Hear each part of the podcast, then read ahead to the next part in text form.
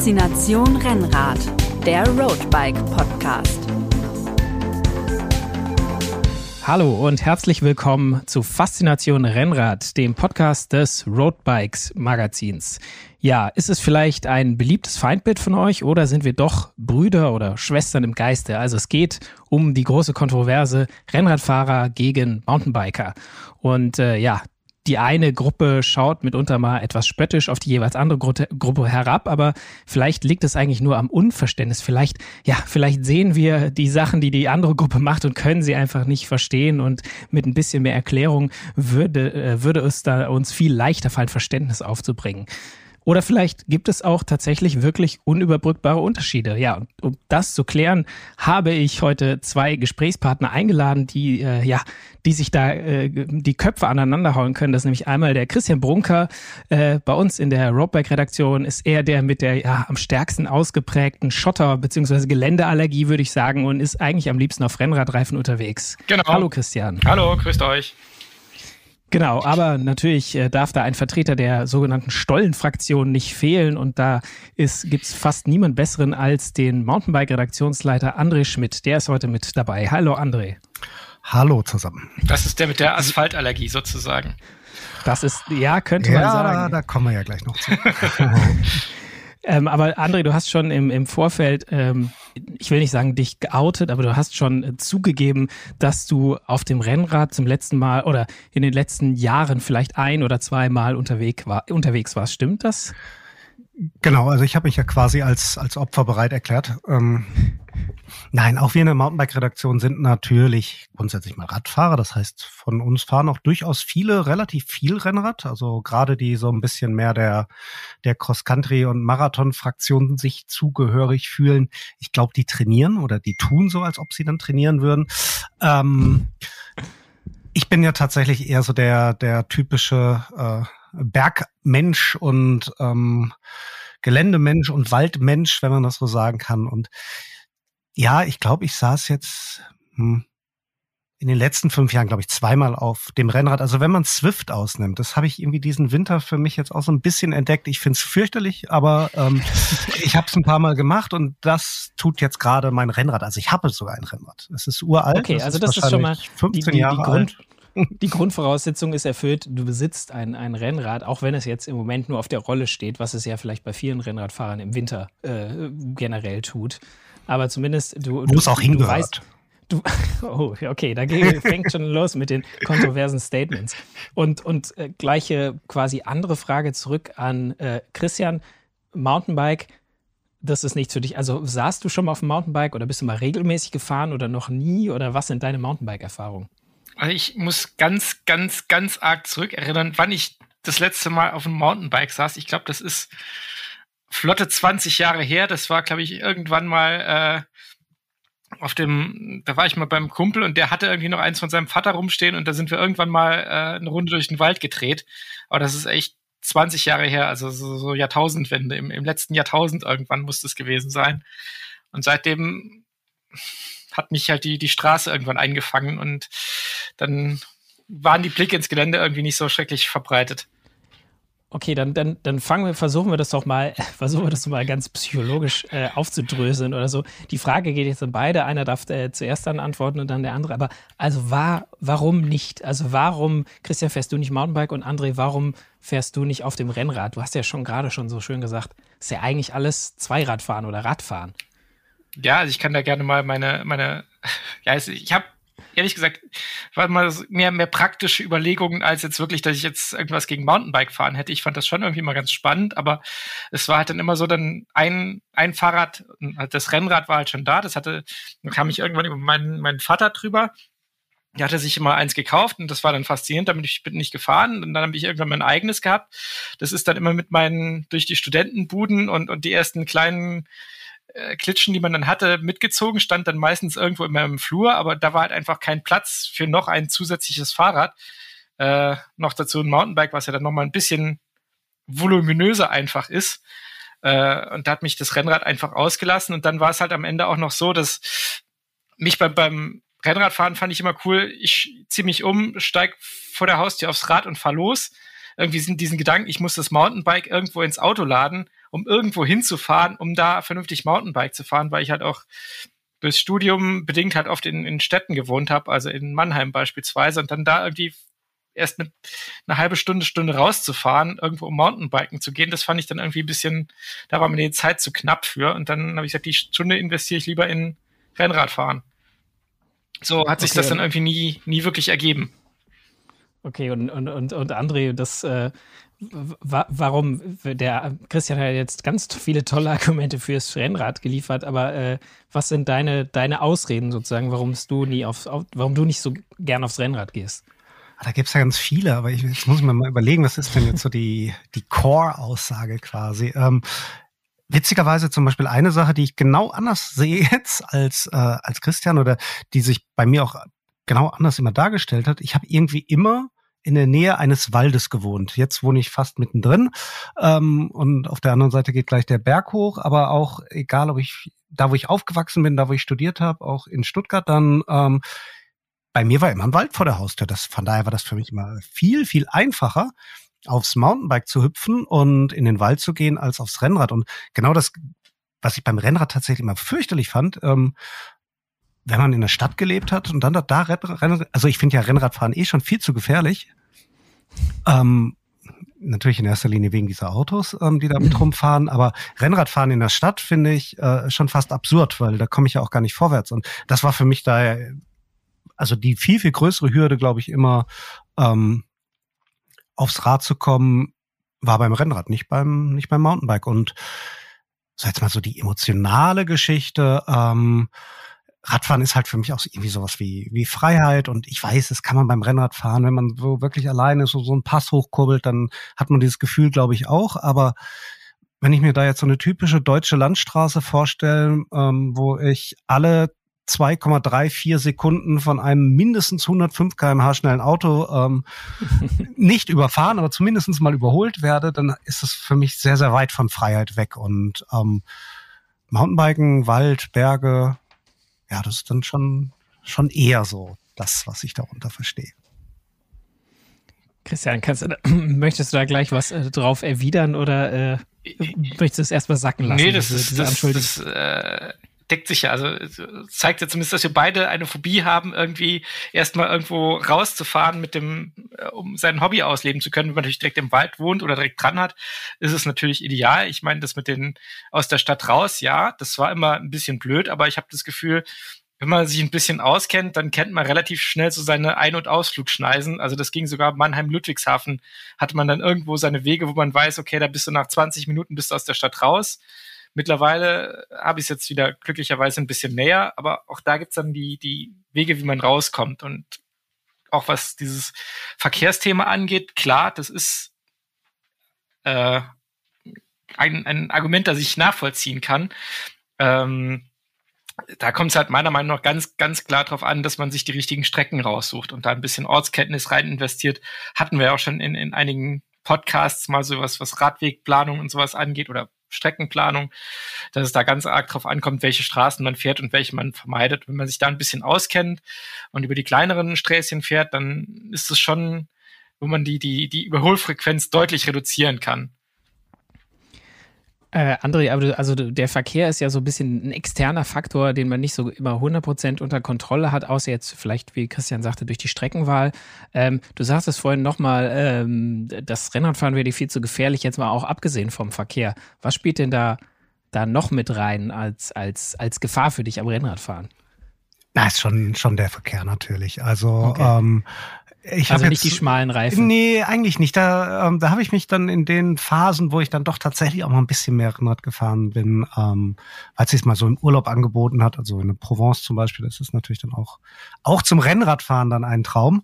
ähm, da gewöhne ich mich dann doch relativ schnell an schmale Reifen, glaube ich. Und ich habe auch keine, keine Geschwindigkeitsphobie. Also ähm, weiß jetzt nicht, mit, mit 150 kmh wird es mir wahrscheinlich auch so langsam ein bisschen flatterig werden, aber ähm, da braucht man aber schon auch die richtige Übersetzung und den richtigen Hang, um diese 150 Genau, aber so mit, mit, so hohen zweistelligen Geschwindigkeiten, da komme ich schon ganz, ganz gut mit klar, auch wenn ich mir dann so manchmal denke, wenn ich dann da so runter guck, und wie gesagt, ich habe ja auch noch ein älteres Rennrad und ich sehe dann da diese, äh, diese Felgenbremse und guck dann gleichzeitig irgendwie noch, äh, früher hatte man ja noch ein Tacho oder so auf die, auf die Uhr zu gucken, ist wahrscheinlich schwierig, aber ich gucke dann auf das Ta aufs Tacho und sehe dann diese Bremse und sehe diese dünnen Reifen und sehe dann alles zusammen. Also ähm, sagen wir es mal so, ich bin dann auch immer, glaube ich, froh, wenn ich dann äh, von dem besagten Hang dann wieder unten bin. Wenn es aus dem Gefälle dann wieder ins Flache geht. Ja, wenn so, wenn der Zeiger so von den 90, 80 kmh dann wieder so in den, in den normalen Bereich geht, ja.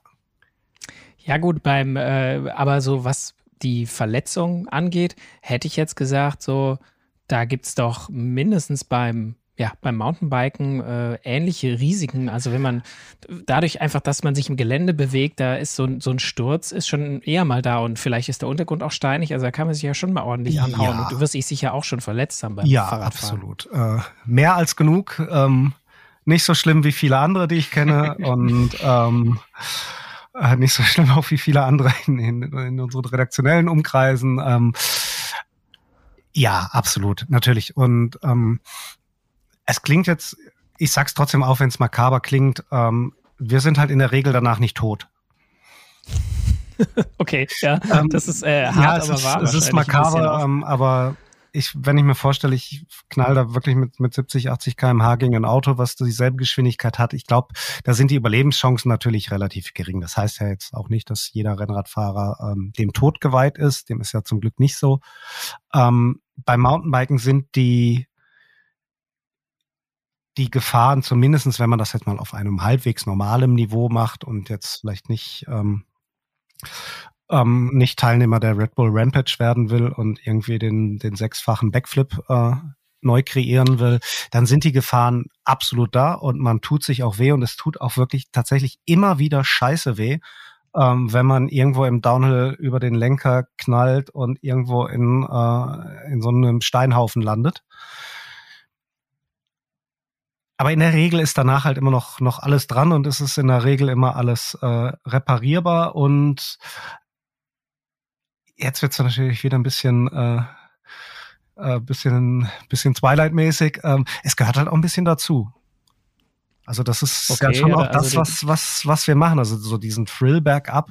Hey, ähm, kann ich diese Stelle jetzt fahren oder kann ich die nicht fahren? Oder über, überschlägt es mich, weil es zu steil ist oder ich Und vor allem, doch, wenn äh, ich sage, okay, ich kann, äh, also wie, wie kann ich mich auch einschätzen? Also fahre ich sie dann auch? Fahre ich sie nicht? Fahre ich sie mhm. und habe mich falsch eingeschätzt und flieg wirklich auf die Nase und tu mir weh? Also das ist schon ähm, sicherlich nicht bei jedem Mountainbiker ein, ein elementarer Teil. Also es gibt ja auch viele, die wirklich ganz gemütlich ähm, Touren zu, zu Hütten irgendwie in den Alpen fahren oder so, die auf Schotter wieder runterfahren, die also in der Komfortzone bleiben, aber so die etwas trailerfineren Biker, die und Bikerinnen natürlich, die das gerne mögen, aus ihrer Komfortzone rauszugehen und die eben diesen, ja, Thrill ist so ein blödes Wort, aber so die, die, diese technische Herausforderung einfach auch lieben.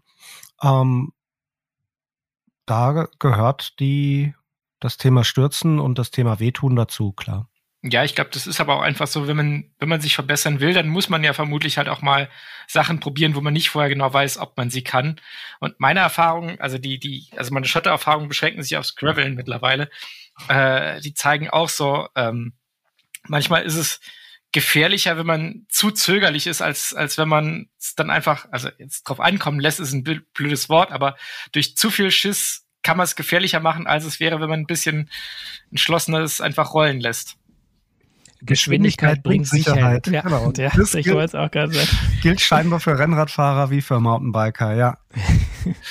Bis zu einem gewissen Grad natürlich, möchten wir hier auch nochmal betonen, macht keine dummen Sachen da draußen, aber ja, es ist, äh, wie Christian gesagt hat, manchmal hilft es, wenn man äh, wenn man quasi mit ein bisschen mehr Schwung und ein bisschen mehr, ja, ein bisschen mehr Selbstbewusstsein, ein bisschen mehr Selbstvertrauen in so eine schwierige Stelle geht. Ja, manchmal muss man es halt einfach rollen lassen. Also das ist, wenn du dann auf der Bremse hängst und versuchst es irgendwie nicht zu schnell werden zu lassen, hast du halt durch die, das, das Dauerbremsen irgendwie ein bisschen zu viel, also kommt, verlierst du Traktion. Und ich glaube, das ist kommt halt immer so ein bisschen auf den, auf den Auslauf an. Also klar klare, also kleine, schwierige Stellen rollen zu lassen, ist tatsächlich oft eine gute Idee. Ähm, Wenn es dann natürlich immer so weitergeht, dann dann wird man halt zur rollenden Kanonenkugel. Ähm, da muss man natürlich dann auch wieder ein bisschen aufpassen. Und generell ist es natürlich beim Mountainbiken auch so, wenn du die Zeit und die Muße für das alles hast und ähm, dich wirklich an schwierige Stellen dann ranarbeitest, also wirklich ran trainierst, indem du vielleicht eine ähnliche Stelle findest, die nicht ganz so schwierig ist, erstmal der übst, ähm, dann kann man da sicherlich auch viel vermeiden, aber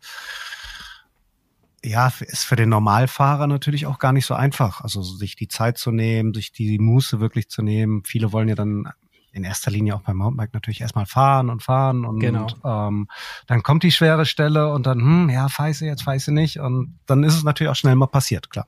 Ja. Aber die, also der, der Ton ist mir hier gerade noch so ein bisschen zu versöhnlich und zu verständnisvoll. Ich versuche jetzt mal da mal so ein bisschen äh, äh zu pieksen. Ich glaube, da musst du zum Outfit. Ja, ich, ich wollte gerade sagen, gibt's denn, gibt's, gibt's denn irgendwas ähm, an, an quasi der anderen äh, äh, Radfahrart, also für Christian, für dich was beim Mountainbiken und André, für dich was beim Rennradfahren, wofür ihr so gar kein Verständnis aufbringen könnt? Das wäre zum Beispiel auch die Kleidung, André, wie du gerade schon gesagt hast. Ja, Verständnis habe ich ja irgendwie schon, aber es sieht halt kacke aus. okay, jetzt, jetzt kommen wir hier mal zum Knackpunkt. Ich bin echt, ich bin tatsächlich überhaupt kein, äh, kein Tight- und Lycra-Typ. Ähm, ich bin noch niemals ein Bip-Hosen-Fan. Ich fahre meistens einfach in einer Unterhose und eine Baggy drüber und gut ist und möglichst weites, ja, möglichst weit jetzt auch jetzt übertrieben, aber ein weites Shirt und äh, alles, was ich so früher dann auch mal wirklich als Rennradklamotte hatte, das liegt alles im Schrank. Das staubt echt vor sich hin. Das ziehe ich zum Mountainbiken nicht mehr an. Ich möchte mich da nicht mehr reinquälen und da reinpressen. Man wird ja auch nicht jünger und nicht dünner und ach, fürchterlich. Ja, wirklich. Ich glaube, wenn man sich manche Mountainbiker anguckt, ist es äh, jetzt mal ein Reißzaun. Weite Kleidung auch das Bessere für sie. Äh. Oha, jetzt, jetzt wird scharf geschossen. Wobei ich da auch schon Rennradfahrer gesehen ja, habe. Ja, das ist auch in der Tat auch. Ja, die, da wäre weiter auch besser. Das, das gebe ich ja dann durchaus zu. Gut, aber es ist ähm, auf jeden Fall, also, äh, aber du kannst, äh, ich, ich nehme jetzt mal so ein, so ein, ich bin ja auch ein bisschen mehr Rennradfahrer, ich, also ich fahre auch Mountainbike und viel Gravel und so, aber eigentlich im Herzen äh, muss ich als Roadbike-Redakteur natürlich die Rennradseite auch ergreifen, aber ich meine, so von Aerodynamik habt ihr bei Mountainbiken aber auch schon mal was gehört, oder? Weil mit diesen, mit diesen Flatter, Flatterdingern, mit den Fallschirmen da, das ist ja, ja, wie ein Bremsfallschirm eigentlich. Ja, ist ja manchmal Backup vielleicht auch ganz gut. so Nein, da, da habe ich davon gehört, aber ähm, ganz ehrlich, wenn ich so Rennradfahrer sehe, die dann äh, irgendwie ein äh, wahrscheinlich mindestens mal fünfstellig teures Aerorad fahren, und dann da irgendwie mit 30 km/h irgendwie den, äh, den Radweg entlang des Flusses entlang äh, eiern und wahrscheinlich am, äh, im Idealfall noch einen Aerohelm drauf haben. Ähm, da weiß ich nicht, ob die Aerodynamik darüber Bescheid weiß, dass sie da jetzt äh, helfen soll, weil das bringt doch da noch gar nichts, oder? Aerodynamik ja, bringt immer was. Also. das ist das eine Argument, aber es ist ja ein bisschen vergleichbar mit den Mountainbikern, die äh, mit 150 Millimeter vorne und hinten äh, die Bordsteinkante hoch und runter fahren. Also äh, da, so eine Bordsteinkante glaube, kann höher sein, als man denkt. Und die kann auch ganz schön ja so einen Impact haben. Ja, das stimmt. Nein, aber ich meine, also das wäre jetzt. Äh, Wir hatten aus, auch schon mal tatsächlich einen Redakteur, der sich an der Bordsteinkante ziemlich schwer verletzt hat. Okay, also das ist ja eigentlich eher was, was man von einem Rennradfahrer erwartet, an der Bordsteinkante hängen bleiben. Ähm, aber was hast du denn, also dazu die, weil das ist beim, finde ich, beim Mountainbiken, es ist schon so ein, ah, vielleicht nicht mehr so ganz wie vor fünf Jahren noch, aber schon, es war mal eine Zeit lang so ein Wettrüsten. Also ohne quasi, ohne Enduro kann ich eigentlich nicht mehr ins Mittelgebirge gehen, weil ähm, ich könnte ja, ich könnte, es könnte ja irgendwo ein Stein kommen, wo ich mal, wo ich mal, ja. Jetzt muss ich aber noch kurz. Über 150 ja. kurz, kurz einkrätschen, weil du schon so, so ein Stichwort in die Runde wirst. Enduro, da weiß ja der normale Rennradfahrer schon gar nicht mehr, äh, was da losgeht. Das ist ja eins von meinen Anti-Mountainbike Hassargumenten. Äh, du kannst ja nicht mal mehr einfach Mountainbiken. Du gehst Cross Country, All Mountain, Enduro und was es da alles an, an diversesten Fully, Single, Hardtail, was weiß ich was alles gibt. Also Down Country. Down Country, also das ist ja, das ist ja ein, ein, ein, ein schierer Wust. Also waren ja auch, warum ich nie mit dem Renn, äh, mit Mountainbike-Fahren angefangen habe. Ich habe ja mal versucht, mir, mich zu informieren, was ich denn da eigentlich bräuchte für mein, meine Vorstellung. Ich bin da halt komplett Momento gescheitert, weil wie viel Federweg und brauche ich einen All-Mountain, Fully in Enduro, was, was ist das alles überhaupt? Äh, da mal jemanden zu finden, der einem das erklärt, was es damit auf sich hat und was man womit eigentlich machen kann, äh, da, da habe ich gesagt, komm, lass den Scheiß, ich fahre mein Rennrad, da fahre ich halt. Wow, ganz viele Fragen auf einmal jetzt. ähm, also zu der letzten Frage, die Experten, die gibt es ja, die machen ein Magazin, das nennt sich Mountainbike Magazin, kommt einmal im Monat, immer im ersten Oh, sehr, sehr- an, den, an den Kiosk und da ist das alles wunderbar erklärt. Nein, ich kann es tatsächlich nachvollziehen. Das ist ähm, für Außenstehende manchmal schon echt crazy, wie viele verschiedene Kategorien wir da haben, ähm, wo dann wieder die, die Abgrenzung ist. Ähm, Sebastian, du hast dieses wunderbare äh, Unwort Down Country gerade genommen oder benutzt, Mhm. was sich aus den Kategorien Downhill und Cross Country, also zwei völlig gegenseitigen oder eigentlich aus den Wörtern, eigentlich gar nicht aus den Kategorien, Mhm. irgendwie zusammensetzt. Ja, ich kann es schon verstehen, dass das irgendwann äh, draußen oder auch bei auch bei unseren Leserinnen und Lesern teilweise auch für, Frust sorgt, weil sie auch einfach denken, hey, ich will doch nur ein Mountainbike, warum soll ich denn jetzt das nehmen und das und nicht das und das sieht doch auch schön aus. Ähm, nichtsdestotrotz hilft es natürlich auch so schon auch ein bisschen, also es ähm, gibt dann so ein Mountainbike halt dann doch schon ganz schön verschiedene Spielarten. Also derjenige, der sich jetzt hier wirklich die, die Bikeparks und wirklich harte alpine Trails runter, runterknallt, der braucht da auch das entsprechende Gerät für. Klar, das geht auch alles mit, sagen wir mal, jetzt 120 Millimeter Federweg. Aber das macht mit 160, 170, 180 Millimeter dann schon am Ende mehr Spaß, weil es auch mehr Sicherheit bringt. Und wenn ich dann dafür halt berghoch ein, zwei Kilo mehr hochtreten muss, ja, ist es halt so. Muss ich mit leben. Also ich muss immer ja irgendwie einen Kompromiss für mich finden. Ähm, auf der anderen Seite reichen für denjenigen, der wirklich leichte Schottertouren, vielleicht mal einen leichten Trail zwischendurch fährt, für den, und da bin ich jetzt bei der Ausgangsfrage, ja, für den reichen natürlich irgendwie 100 bis 20, 100 bis 120 Millimeter Federweg. Da machen, glaube ich, schon einige den Fehler, so nach dem Motto, viel hilft viel, ähm, Ja. sich da viel zu viel Federweg ans, ans Rad zu packen, als sie oder ein, ein Bike mit viel zu viel Federweg dann zu kaufen oder mit Federweg zu kaufen, den sie nicht brauchen. Also ähm, das macht das Rad dann auch übrigens gar nicht besser unbedingt, weil es macht es schwerer, es macht es träger, es macht vielleicht unter Umständen auch die, ähm, die eigene Fahrtechnik schlechter, weil viel Federweg kann, ähm, kann so eine Fahrtechnik auch so ein bisschen versauen. Deswegen Federweg da, wo er auch wirklich benötigt wird. Und ähm, jetzt hat man, glaube ich, noch eine Frage, die ich wieder vergessen habe dabei. Ja, ich, ich kann, ich kann nachliefern. Ich, ich bin, bin gerade im, im Flow sozusagen, weil, wo das dann schon. Flow, Flow gehört aber zum Mountainbike. Rennradfahrer haben keinen Flow. Nee, nee. Manchmal ist mir flau auf dem Rennradfahren, aber das hat was mit der Anstrengung zu tun. Äh, nee, weil das ist ja dann auch so dieses, äh, wo du sagst, mit Federweg und, äh, und Technik und Fahrwerk und Dämpfer und manchmal habe ich mir das Gefühl, wenn ich mir so das Cockpit von, von, von euren Testrädern da angucke, da ist irgendwie gefühlt mehr Hebel als im Jumbo-Jet dran für irgendwie Sattelstütze, Vario, Dämpfer ein, aus, Gangschaltung natürlich für vorne, hinten. Also das ist ja echt manchmal. Nein, nein, nein, stopp, stopp. Also habe ich manchmal das Gefühl, da hast du echt so ein, da lobe ich mir die Schlichtheit eines Rennrads irgendwie. Ähm, ja und nein. Also grundsätzlich, ich bin ja, ähm, ich muss dir ja leider da sogar ein bisschen recht geben. Ich hasse das auch. Also Lenker voll mit Hebelage finde ich grausam. Ähm, aber da sind wir ja gerade eigentlich auf einem sehr guten Weg, weil das mit diesem Umwerfer, auf was ihr da vorne immer noch fahrt und so mit mehreren Kettenblättern, das haben wir ja eliminiert. Das braucht ja kein Mensch. Das heißt, wir haben schon mal einen Hebel weniger. Ähm, den Brems- und Schalthebel so schön integrieren, wie ihr das könnt, das hat Shimano mal versucht und ähm, ich weiß nicht, ob da, Das gibt's, glaube ich, noch am Trekkingrad ob da tatsächlich. wirklich äh, sich der ein oder andere Ingenieur danach, äh, ich denke ja mal, dass es ein Klischee ist und dass sich da keiner in den Tod stürzen musste. Ähm, aber das war mit Sicherheit der größte Flop, den, den Shimano im Mountainbike-Bereich je gemacht hat. Also diese Dual-Hebel-Schalt-Kombi-Versuch am, am Mountainbike, das hat einfach nicht funktioniert. Das konnte auch nicht funktionieren. Ähm, von daher ganz so clean wie ihr kriegen wir das vielleicht nicht hin. Und ja, die Vario-Stütze, die hat halt auch einen Hebel. Aber es gibt ja jetzt auch immer mehr Elektronik bei uns. Da habt ihr ein bisschen mehr mit angefangen als wir. Also ausnahmsweise kam da mal eine Innovation aus dem Rennradbereich, sonst kommt das ja immer Ja, von ja. uns. Ähm, und ah, das spart natürlich schon, das macht schon, das macht das schon spaßig clean da vorne, wenn diese ganzen, ganzen Kabel weg sind, die wir halt auch nicht so gut integrieren können am, am Mountainbike, wie es am Rennrad möglich ist, eben wegen Federgabel und so. Da können wir halt schlecht, ähm, durch eine Federgabel kannst du halt schlecht ein Kabel durchlegen, der dann unten wieder rauskommt.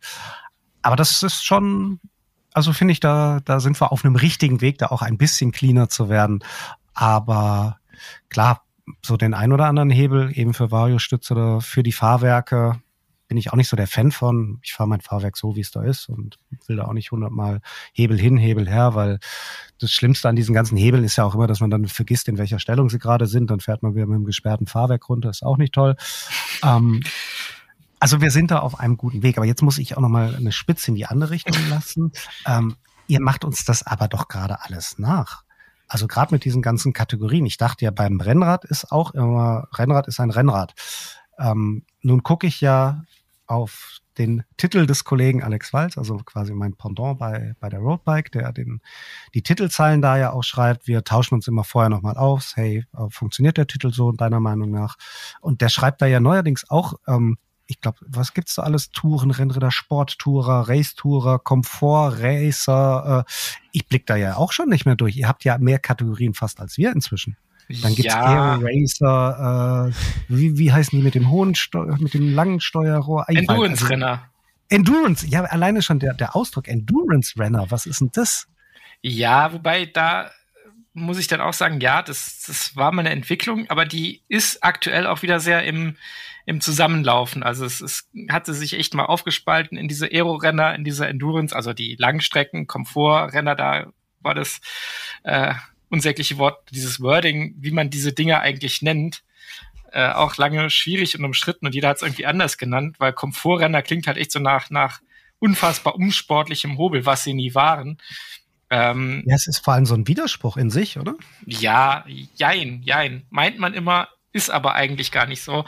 Ähm, die, die sind schon durchaus sportlich und das sind auch zum größten Teil sportlich Räder. Das Gute ist halt, dass die Entwicklung mittlerweile sich sehr wieder aufeinander zubewegt. Also dass die, die schnellen, windschnittigen äh, Aero-Renner jetzt leichter und komfortabler werden. Dafür werden die Komfort, Marathon, Endurance-Renner werden dafür wieder leichter und jetzt auch aerodynamischer. Also das ist so, das bewegt sich. Aber da muss man, da, da muss man natürlich sagen, dass dann, äh, dann kommen halt jetzt solche Sachen zustande wie die Aero-Endurance-Renner. Äh, also da muss ich jetzt mal quasi uns, uns, uns selber ein Bein stellen als, als Rennradfahrer. Ja. Weil, ähm, da, da, da wird, werden aus, aus, aus zwei Kategorien wird nicht, wird nicht die alte, sondern da wird eine neue dann quasi gemacht. Ja, weil sich das insgesamt halt in die Richtung bewegt. Und ähm, also ich glaube, da sind wir auf einem relativ guten Weg, dass der Allrounder echt wieder im, im Zurückkommen ist. Also das Rad, mit dem man wirklich alles machen kann. Und das war auch bei, bei allen Kategorien, die es gab, war es halt immer so, ich kann auch mit einem Endurance-Renner äh, schnell fahren und auch mit einem Aero-Renner kann ich in die Alpen. Das geht alles. Also das ist nichts, womit man irgendwas nicht machen könnte, weil man zu wenig Federweg hat oder mit dem Hardtail sollte man keine steilen Alpentrails runterballern. Ähm, das geht alles. Es ist nicht alles optimal, aber es geht grundsätzlich alles. Ist ja eigentlich ähnlich, äh, André, wie bei euch, dass man auch mit 120 Millimetern, äh, wenn man jetzt nicht gerade auf die, die in den Bikepark geht oder so, dann kann man mit einem 120 Millimeter Federweg kann man auch so fast alles fahren. Je nachdem wird vielleicht durch die Fahrtechnik dann beschränkt, aber äh, es ist möglich. So ist es, glaube ich, da auch Mehr zu sehen. Mehr oder weniger, ja. Also vor allem ähm, der entscheidende Punkt ist meistens am Rad eh die Geometrie, nicht ein Zentimeter Federweg mehr oder we mehr oder weniger. Da macht ein Grad äh, flacherer Lenkwinkel oder steilerer Lenkwinkel mehr aus. Ähm, und grundsätzlich, ja, geht es, aber es geht dann halt zu Lasten von Geschwindigkeit und Sicherheit am Ende.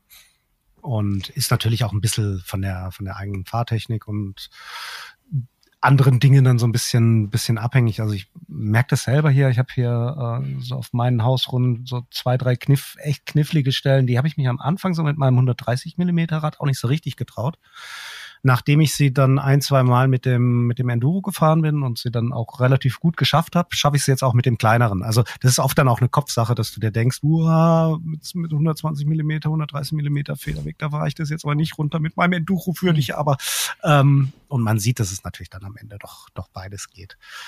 Ähm, Führt ja dann zu der Frage, wie viele, wie viele verschiedene Mountainbikes braucht man denn eigentlich? Ja, so ich denke, mit fünf bis sechs ist man ganz gut dabei. Hätte ich jetzt für Rennräder auch gesagt. So 5, 6, da bist du ganz gut aufgestellt. aufgestellt. Da geht dann natürlich noch nicht alles, aber. Ähm, aber das Allermeiste. Das ja. meiste. Ja.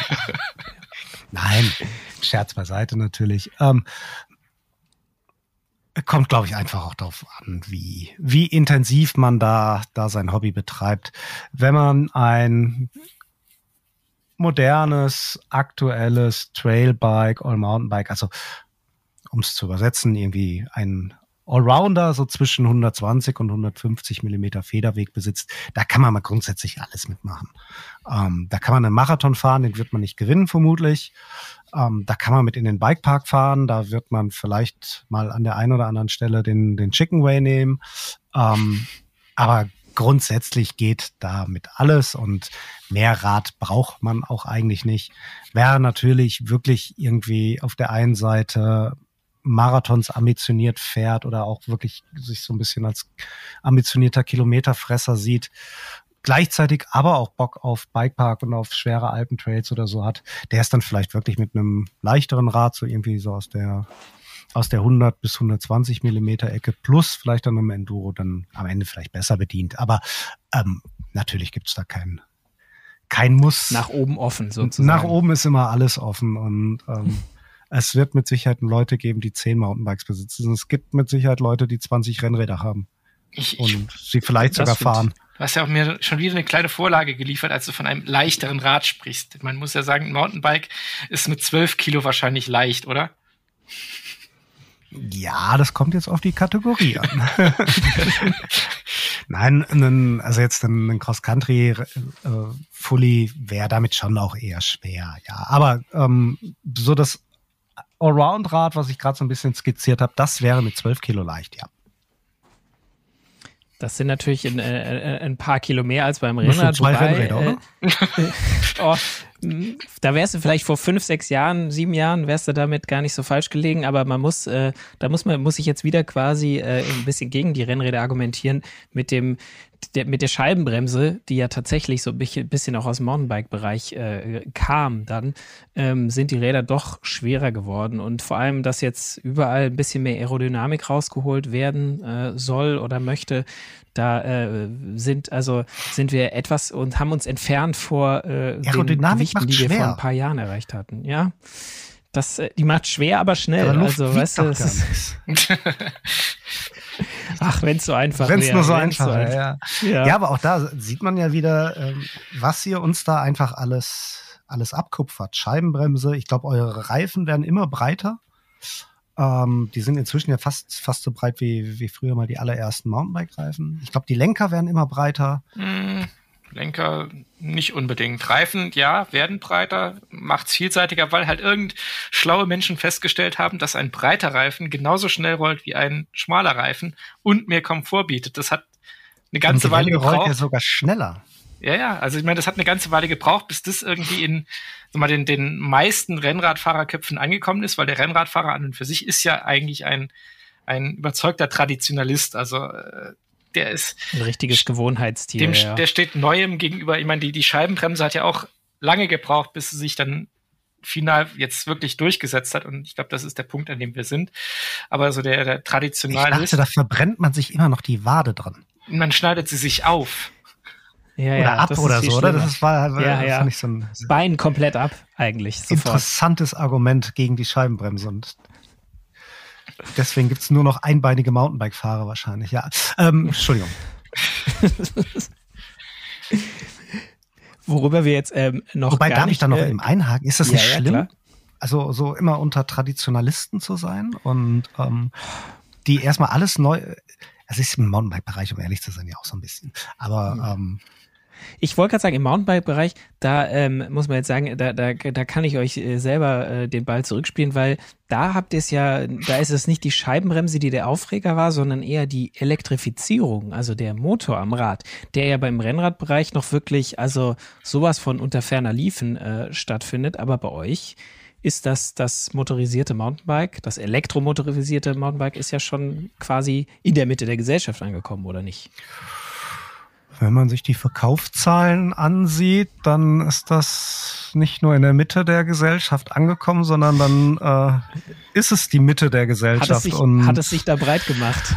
Und noch ganz schön viel links und rechts von der Mitte dazu. Ja, absolut. Also ähm, und absolutes Streitthema wird es wahrscheinlich auch noch immer oder wird es noch lange bleiben, ähm, auch wenn wir selber versuchen, dagegen zu steuern und eigentlich für uns ein Mountainbiker ein Mountainbiker ist, auch wenn er eben mit einem Motor fährt. Ähm, aber ganz klar, also es ist ein hochemotionales Thema natürlich. Ja. Und äh, die, die, die, das ist ja im, im Rennradbereich, äh, ich meine, da gab es mal vor ein paar Jahren, gab es so ein, zwei äh, oder mehr auch Modelle mit, mit Motor, aber äh, Christian, was sagst du, ist das ist wieder zurückgegangen, könnte man sagen, oder? Jein, also ich glaube, das haben jetzt einige gesehen, dass es das gibt und da gibt es jetzt auch mittlerweile halt technische Lösungen, das einigermaßen clean in die Räder zu integrieren dass es halt auf den ersten Blick nicht auffällt, dass du da nicht irgendwie einen riesen Akkuklotz hast, sondern es relativ schlank auch und die Dinger gar nicht mal so schwer sind. Also es ist, also die guten waren so, glaube ich, zwischen 10, 11 Kilo. Das ist schon mehr als ein normales Straßenrad, aber es war halt jetzt nicht exorbitant schwer. Ähm, mhm. Ich glaube halt einfach, dass da der, der Mehrwert nicht so spürbar ist wie bei einem E-Mountainbike, weil die Dinger dürfen halt äh, qua Rechtslage nur bis 25 mithelfen. Das heißt, das ist, hast du im Flachen als normal trainierter Rennradfahrer relativ schnell bist du auf diesen 25. Also da hilft es dir nicht viel. Es hilft dir ein bisschen den Berg rauf, ja. Aber ich glaube halt insgesamt ist der Vorteil im Vergleich zu den Mehrkosten, die ein, ein E-Rennrad kostet, ist es halt einfach in Summe kein, kein Angebot, was so überzeugend ist wie scheinbar diese E-Mountainbikes, was den Spaßfaktor angeht. Weil ich habe es mir sagen lassen, die müssen halt schon richtig Laune machen. Und deswegen glaube ich, mhm. im, im, Rennradbereich ist es halt einfach nicht so, dass die die Vorteile einfach so überwiegen, dass man sagt, okay, ich gebe halt die 2.000, 3.000 Euro mehr für so ein E-Rennrad aus. Von daher glaube ich, dass da die Verkaufszahlen einfach nicht so sind, dass das halt jetzt überhand nehmen würde. Nee, das, äh, das äh, sind sie wahrscheinlich äh, im Moment zumindest noch nicht. Würde mich Fall. auch wundern. Also ganz klar, wir haben als die, als die ersten E-Mountainbikes kamen, ähm, hab nicht nur ich, wir haben alle gesagt, Leute, was ein Schwachsinn, das setzt sich doch im Leben nicht durch, das braucht doch kein Mensch. Wir, wir fahren doch, äh, wir fahren doch Mountainbike, weil wir uns anstrengen wollen, weil wir irgendwie schweißgebadet oben auf dem Berg ankommen wollen. Ähm, außerdem, das ist doch schwer, das sieht doch auch hässlich aus und überhaupt ein Motor in einem Fahrrad und äh, ja, für, für Oma und Opa in der Stadt ist das ja toll, aber doch nicht für uns. Und also wir haben das natürlich alles absolut genauso gesagt. Ähm, wir hatten dieses Argument mit den 25 kmh natürlich nicht so. Das ist schon, schon natürlich ein echtes Rennradargument. Da brauchst du ja nur einmal an der Kurbel drehen, da bist du da ja im Prinzip schon. Ähm, das hatten wir natürlich nicht, trotz allem. Da hätte keiner am Anfang ein, zwei Firmen abgesehen, die dann ja auch richtig Geld damit verdient haben, Stichwort Highbike, ähm, da hätte keiner einen Cent draufgesetzt. Und jetzt sind wir so als als Bio-Mountainbiker, wobei ich durchaus auch beides fahre, ähm, ja, eben nicht mehr die Mitte der Gesellschaft, sondern schon, schon eher Rand der Szene inzwischen, ja, so ist es hm, explodiert. Bisschen in Unterzahl ja. vielleicht. Ja, noch, ich glaube noch nicht in Unterzahl, was wirklich, ähm, was wirklich jetzt den, die Masse der Mountainbiker im Wald und am Berg angeht, aber zumindestens in der klaren Unterzahl, was die Verkäufe angeht, ja. Ja, das stimmt. Ist, wir haben jetzt viel über die Unterschiede so der Kategorien und so äh, oder der, der, der Fahrradfahrarten, Rennrad und Mountainbike gesprochen. Es gibt so eine Kategorie, die vielleicht ja ein bisschen das Bindeglied äh, sein kann, über die wir jetzt noch gar nicht geredet haben. Das ist nämlich äh, das äh, Gravelbike, das ja quasi vielleicht ja so eine Brücke schlägt zwischen dem, dem Rennradfahren rein auf Asphalt und dem Mountainbike nur im Wald. Äh, was sagt ihr dazu? Ist das quasi, ist das Gravelbike ein, ein, ein, ein Rennrad im Mountainbike-Pelz oder schon ein verkapptes Hardtail oder, oder, oder eine ganz eigene Kategorie? Ich erinnere mich da an den, den Kollegen André Schmidt, der irgendwann mal meinte, ein Gravelbike sei ein Hardtail für Arme. Ähm, Steile These. Ja, aber die, die habe ich, glaube ich, auf Band. Also ich glaube, das war in irgendeinem von den, den Mountainbike Podcasts von den Kollegen habe ich diesen, diesen Satz mal aufgeschnappt. Und äh, ich muss sagen, ich sehe halt im, im Gravelbike sozusagen das, das Beste aus beiden Welten. Und ich glaube, das ist auch der Grund, weshalb die Dinger so durch die Decke gehen und auch nachhaltig durch die Decke gehen. Dass sie einerseits schnell, sportlich, leicht sind wie ein, wie ein Rennrad, gleichzeitig aber diese Nachteile, dass du halt an Straßen und asphaltierte Wege gebunden bist, sozusagen aufgreifen und dir einerseits die Freiheit erlauben und andererseits hast du halt ein, ein sportlich schnelles Fahrrad das eigentlich für jeden irgendwie was bietet. Also da sehe ich so die, die großen Stärken drin. Ich glaube ja, ich habe gesagt, ein Gravelbike ist eigentlich ein Hardtail mit einem untauglichen Lenker. Oder so. ähm, oder mit schlecht. einem unbrauchbaren Lenker. Also ähm, ja, man kann sagen, es verbindet das Beste aus beiden Welten oder vielleicht auch das Schlechteste. Also den, diesen komischen Lenker und ähm, ach ja, ich tue mich da schwer mit. Nein, ähm, also ich tue mich natürlich grundsätzlich schon mal schwer damit, dass man das irgendwie als so neu feiert, weil es ja eigentlich irgendwie auch uralt ist. Ähm das ist so ein bisschen das Ur-Mountainbike ja eigentlich, oder? Das war doch diese, diese Klanker oder so, die mit fast so einem Rennradlenker irgendwie. Tatsächlich äh, gab es das auch schon immer und es gibt sensationelle ja. oder legendäre Bilder von, von John Tomek. Ich glaube, das war 1990 in Durango bei den Weltmeisterschaften, ähm, wie er die Downhill-Weltmeisterschaft mit einem, äh, mit einem Dropbar fährt und ich bin mir nicht ganz sicher, ob es gewonnen hat oder ob er Zweiter geworden ist. Ähm, sensationelle Bilder. Ähm, und solche, diese, ich glaube, GT hatte auch schon mal Anfang der 90er Jahre so ein, ein Rad, was eigentlich auf 27,5 Zoll stand, auf, also die haben eigentlich 650b quasi erfunden gehabt, was ja auch ein uraltes Rennrad, äh, Laufradmaß eigentlich ist, was früher, ganz früher französische Tandems mal hatten. Ähm, dann hatte, hatte dieses GT auch breite Stollenreifen drauf, aber halt auch eben einen Dropper. Also so ein bisschen gab's das schon immer und natürlich gab's den Crosser ja auch irgendwo schon immer. Klar, der ist dann jetzt halt ein bisschen sportlicher vielleicht als das Gravelbike. Ja, nichtsdestotrotz, wir haben diese neue Kategorie, sie nennt sich Gravelbike und ähm, ich finde dieses, dieses schnelle Fahren durch den Wald über Schotterwege tatsächlich auch geil. Ich mag das auch total.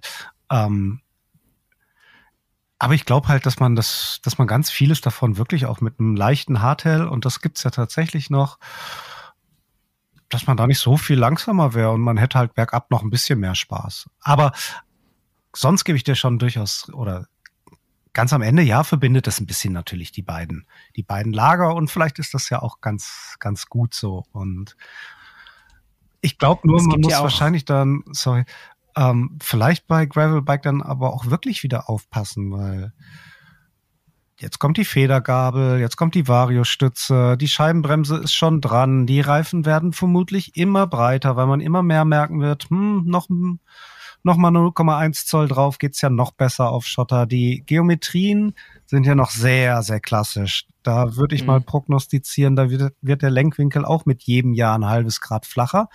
Und dann ist halt wirklich bald also jetzt mal in Anführungszeichen, die Gefahr da, dass es ein Mountainbike ist.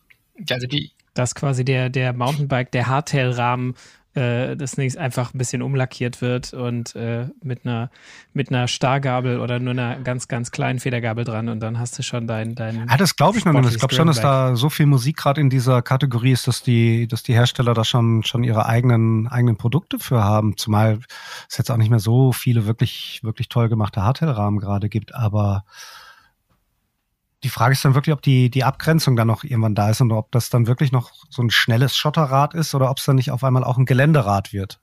Ja, ich glaube, da in dem Bereich bewegt sich gerade relativ viel. Da wird viel versucht und halt auch diese Varianten mit, mit Variostütze, mit was weiß ich, was mit noch breiteren Reifen.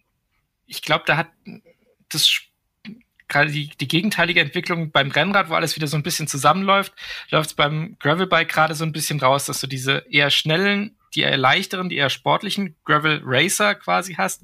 Und auf der anderen Seite die halt immer fetter, die immer vollgepackteren werden, die dann auch fürs Bikepacking, weil das ist ja dann nochmal ein bisschen was anderes, wo dann irgendwie wie Overnighter machst und mal hier eine Zweitagestour mit Campen und Zelten, das ist ja nochmal was völlig anderes, dass sich das so ein bisschen aufdröselt und, und deshalb auch ja dann die Hersteller nicht mehr nur noch ein Gravelbike im Programm haben, sondern zwei oder drei unterschiedliche Modelle, weil es halt jeder so ein bisschen versucht, alles abzudecken, was da möglich ist. Und deswegen, glaube ich, experimentieren die halt auch mit, mit Federgabeln, mit Variostützen, was da im Markt ankommt, was nachgefragt wird und wo dann nicht wiederum der, das Bedürfnis, also was ich oft wahrnehme vom, vom des Gravelbikers, ist dann doch einigermaßen schlicht und, und dann doch simpel zu haben und eben nicht diese überkandidelte Technik vom, vom Mountainbike mit allem möglichen Gedöns, das halt auch einfach den kleinen Nachteil hat, dass es kaputt gehen kann.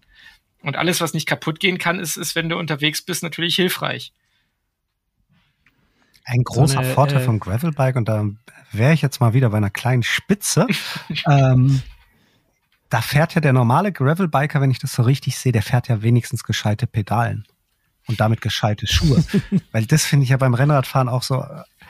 Also ganz ehrlich, diese Schuhe und vor allem die Art und Weise, wie man damit läuft, diesen Watschelgang, wenn ich da mal an der Eisdiele dann anhalte, was man ja so als Rennradfahrer macht, denke ich mal. Oh, das ist doch.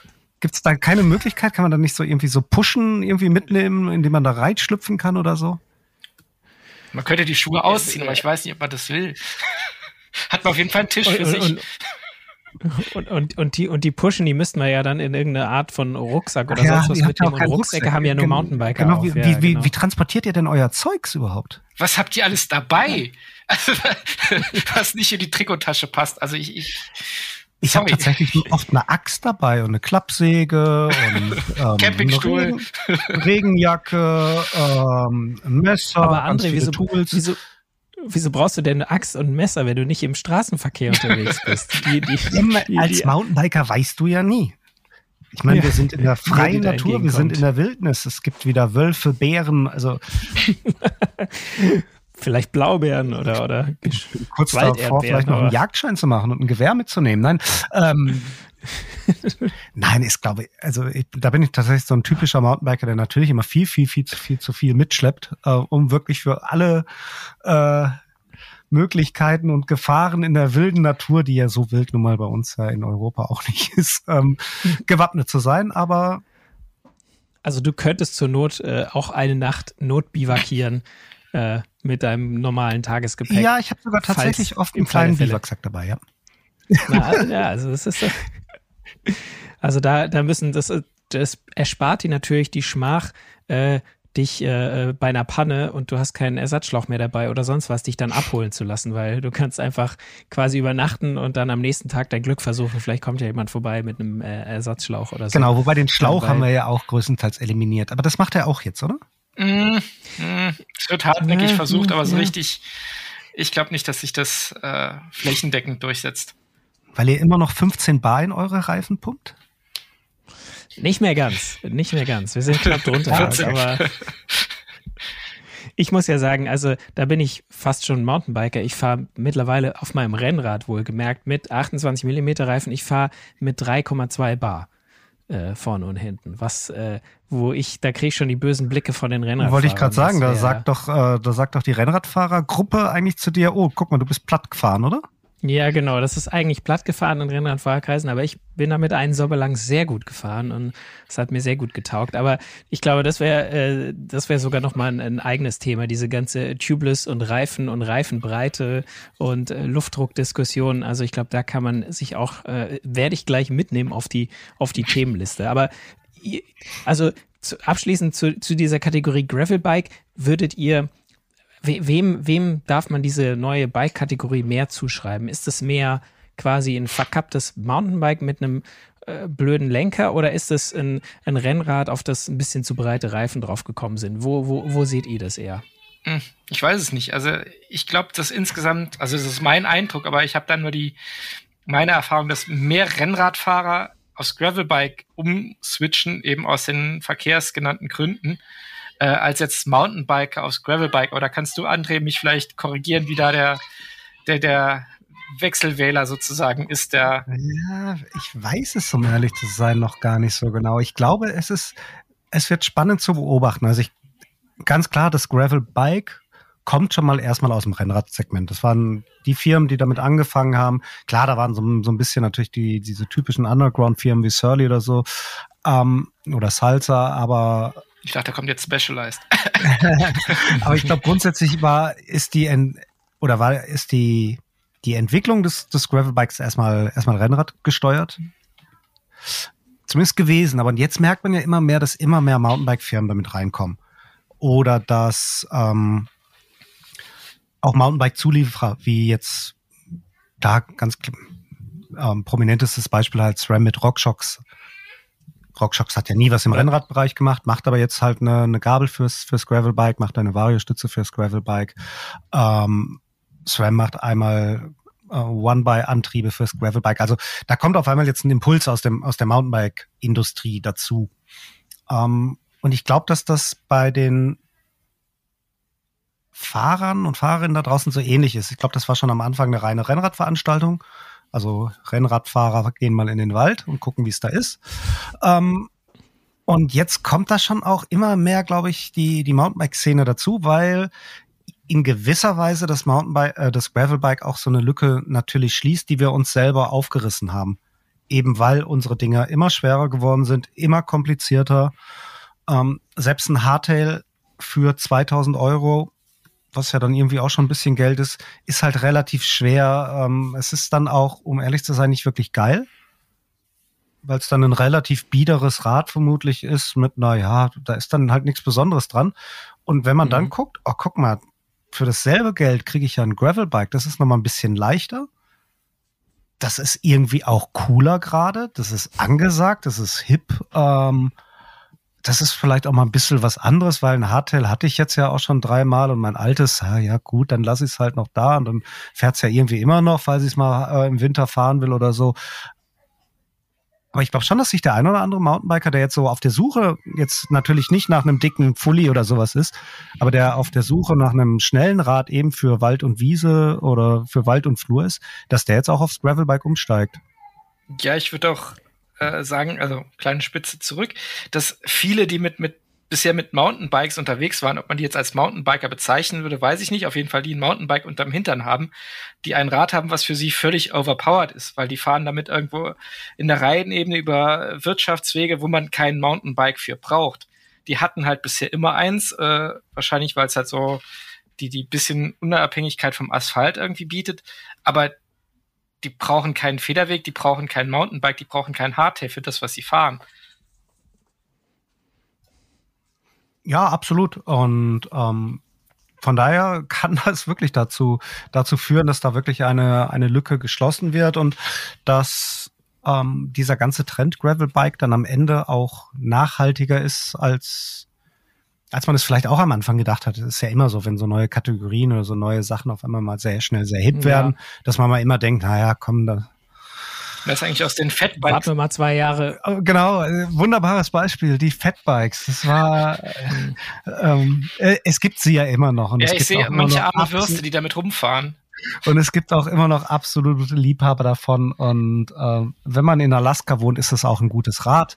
Ich wollte ähm, gerade sagen, in Kanadas hohen Norden. Die da, wenigsten da leben da halt und für alle anderen ist und bleibt es diskutabel. Aber klar, was, was wurde da, was haben wir da vor, weiß nicht, sechs, sieben Jahren für einen Hype rausgemacht?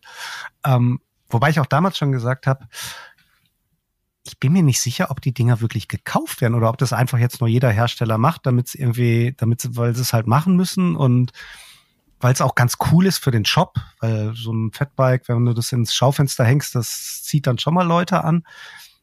Aber wer kauft es denn? Aber egal, es ist äh, immer noch da, aber es ist natürlich quasi von der Bildschirmfläche größtenteils verschwunden. Und ich glaube, dass das beim Gravelbike nicht der Fall sein wird. Nee, davon Dafür ist der Trend, glaube ich, jetzt auch schon wieder zu, zu lang, lange. Zu, ja, also wir reden ja, ja immer noch vielleicht nur von, von vielleicht schon. drei, vier Jahren oder so, aber das ist dann für die meisten Trends in der Fahrradszene, die schnell, die wirklich nur ganz kurz da waren, die waren dann auch wirklich nach zwei Jahren wieder war das Thema wieder durch, ja. Das ist doch eigentlich, also ich finde, das ist schön, dass es so eine, so eine Kategorie gibt, die ja ähm, offensichtlich äh, beide Fahrer oder beide Fahrertypen so ein bisschen abholt. Den, den Mountainbiker, ähm, der aber im Mountainbiken nicht all das findet, ähm, was er sucht und, und das jetzt quasi der, wo das Gravelbike ihm die Aspekte des Rennradsfahren bietet, die er vorher nicht hatte. Und der Rennradfahrer, der aber im, der noch nicht der Mountainbiker ist, aber der gerne, der, der Aspekte des Mountainbikens gerne mag und der jetzt durchs Gravelbike so ein bisschen, ja, den Teil vom Mountainbiken, den er beim Rennradfahren vermisst, da äh, mitnehmen den kann auf einem, auf einem Rad. Ja, den, so weit will ich jetzt nicht gehen, aber. Die Freiheit. Ich mache mal ein bisschen Werbung hier für den Wald. Yeah. Ich, äh, ich mache auch mal einfach ähm, ganz gut Werbung für euer Magazin. Also wer sich äh, Andres salbungsvolle Worte noch mehr anhören will, der kann den Mountainbike-Podcast sich einfach äh, anhören, der unter dem Namen Alles ist fahrbar, der Mountainbike-Podcast, zu finden ist, äh, auf Spotify und generell da wahrscheinlich auch da, wo ihr diesen Podcast hier hört.